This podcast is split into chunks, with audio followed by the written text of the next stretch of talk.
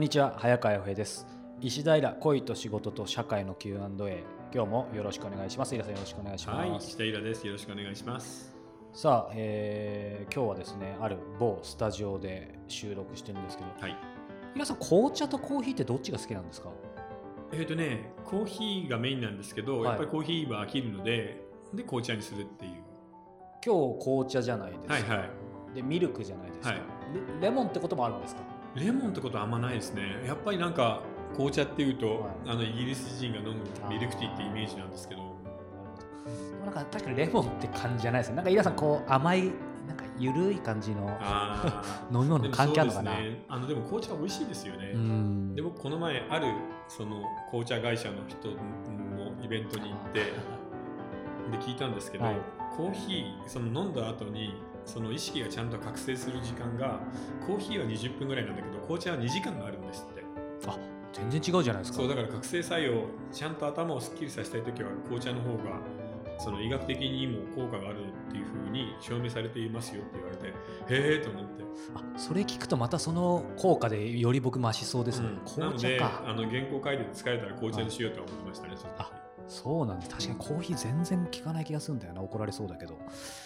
じゃあ僕もちょっと紅茶にしてみたいと思います。さあ、えー今日はこんな質問いただいています。35歳女性です。私は風水が好きで、えー金運を上げるために金色の財布を持つタイプです。はい。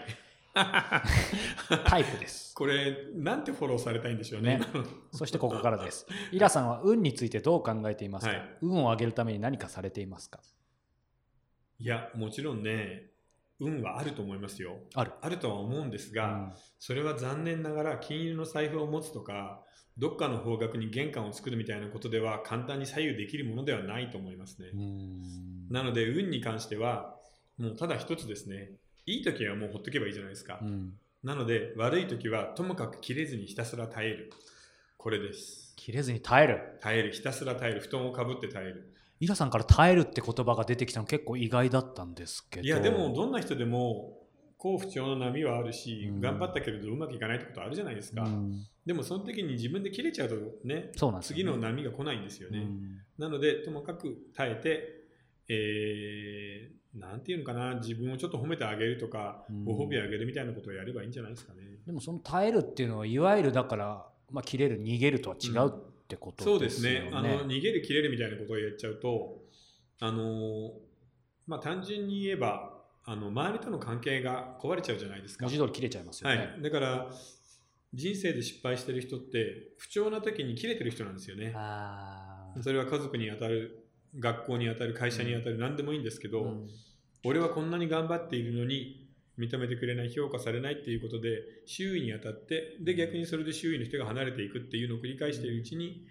あのー社会から外れていくので、うん。そこで切れさえしなければなんとかつながれるんですよね。やっぱりね、こうずっと続くわけじゃないっていうことも言,、う言うじゃないですか。そうですね、うん。ただに大人になれば分かると思いますけど悪い悪い運って2年3年5年とか続きますからそれを切れずに耐えて生き延びていくっていうのはなかなか大変なのでそういう時になんかその人の本当のなんか力が試されるって気がしますね、うん。いい時は誰でも調子に乗って活躍できるので、その時に、はい、まあ、さっき布団をかぶるっていうのもありましたけど、まあ、ずっと5年もかぶってるわけにいかない部分もあると思うので、なんかその時のまさに、まあ、逃げちゃいけないけど逃げ場かもしれないし、あのね安全運転がいいと思いますね。安全運転。はい、これとこの仕事だけはちゃんとやっておこう。とりあえず今は悪い時期だからそんなにうまくいかないかもしれないけれど、コツコツ積み上げていく分は積み上げておこうっていうのをやった上で、であの逃げ場というよりは、まあ、これなんていうかなエスケープする場所が欲しいんだよね。うん。うん誰でも隠れ家が欲しいじゃないですか、はいはいはい。僕の場合はそれが小説だったり音楽だったりっていうものなので、うん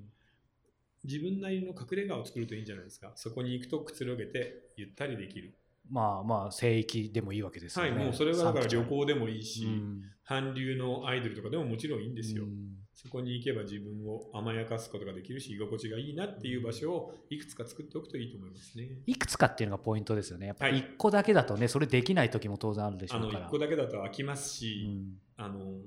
世界が狭くなっちゃうので、うんやっぱりいくつか欲しいよね。でもそれを考えればさ、うん僕たちがこの4月からやるブックサロンなんかは、うんそういう隠れ場とか逃げ場にぜひ使ってほしいところなんだよね。まさに本当そうですよね。うん集まってみんなでなんかワイガうんイガヤガヤ言って、うんあれこれ、まあ人の悪口言うんでもいいですよ。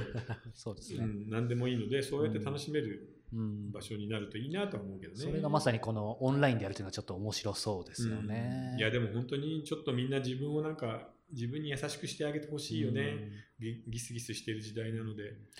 でもなんか個人的にはすごく今イラさんの話で感動したのが、まあもう3年4年お付き合いさせていただいてますけど、やっぱりこうある意味最初になんだろう逃げない切れない、うんうんゆるいイラさんのイメージとはちょっと違うなんかきっちりした部分を言ってくれたのでなんかこれ聞いてる方も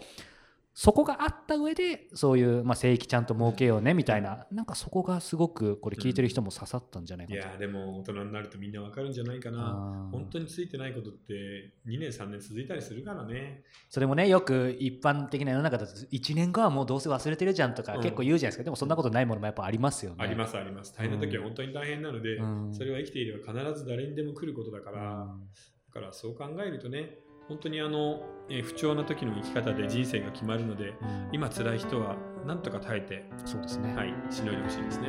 ぜひみんながん、まあ、頑張るというかねあのそういういくつかうん、よりどころをね、うまく作ってほしいな、と思います、はい。